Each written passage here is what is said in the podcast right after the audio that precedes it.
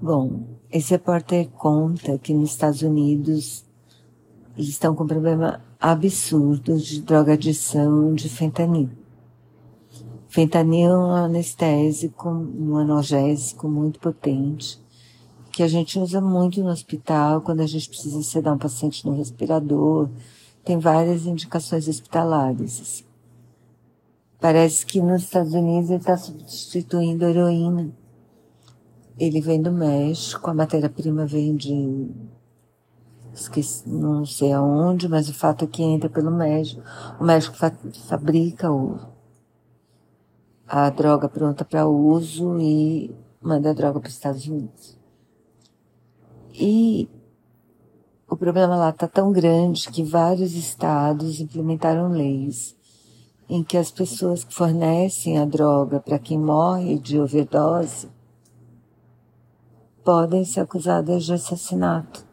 E muitas vezes são. E aí o repórter conta a história de um de um homem que também é drogadito em fentanil, depois de ter uma vida, bom, ter usado várias drogas, ter tido uma vida médica complicada, ele usa fentanil e faz um amigo que também é usuário eles têm muita coisa em comum, passados parecidos, religiosidade parecida, são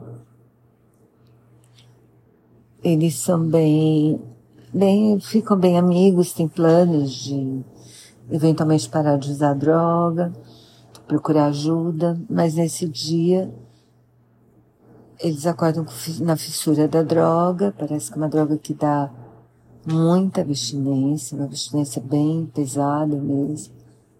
E aí, um de, o que está preso tinha um fornecedor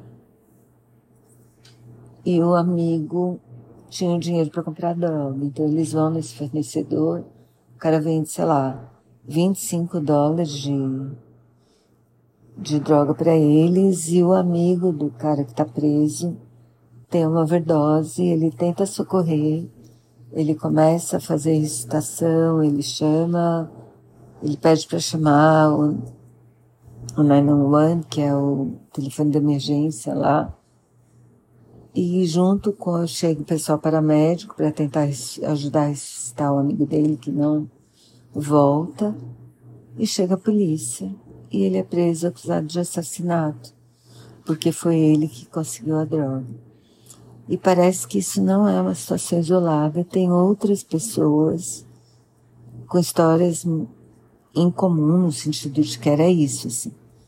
Não é, não é, é isso. É uma coisa como essa, completamente, né? Uma coisa muito maluca, na minha opinião. E, e o fato é que ele tá tão descrente na justiça que ele topa um acordo com a promotoria de trocar, de, então vai cumprir pena na prisão por assassinato, mas não é primeiro grau, porque ele não confia que ele vai ser absolvido num julgamento de fato. Então é tudo triste, sabe? A história dessa onda de, de uso de fentanil como uma droga, uma droga, isso, uma droga mesmo, não como, como um remédio, que é uso hospitalar. E e parece que põe num cachimbo, uma coisa.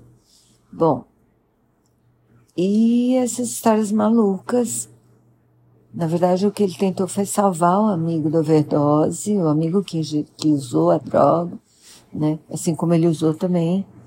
Só que ele não passou mal, ele estava inclusive na fase do barato da droga, e o amigo morreu. E aí lá tá ele na prisão, sei lá por quantos anos, por causa dessa, desse acordo aí que, que ele fez com a promotoria.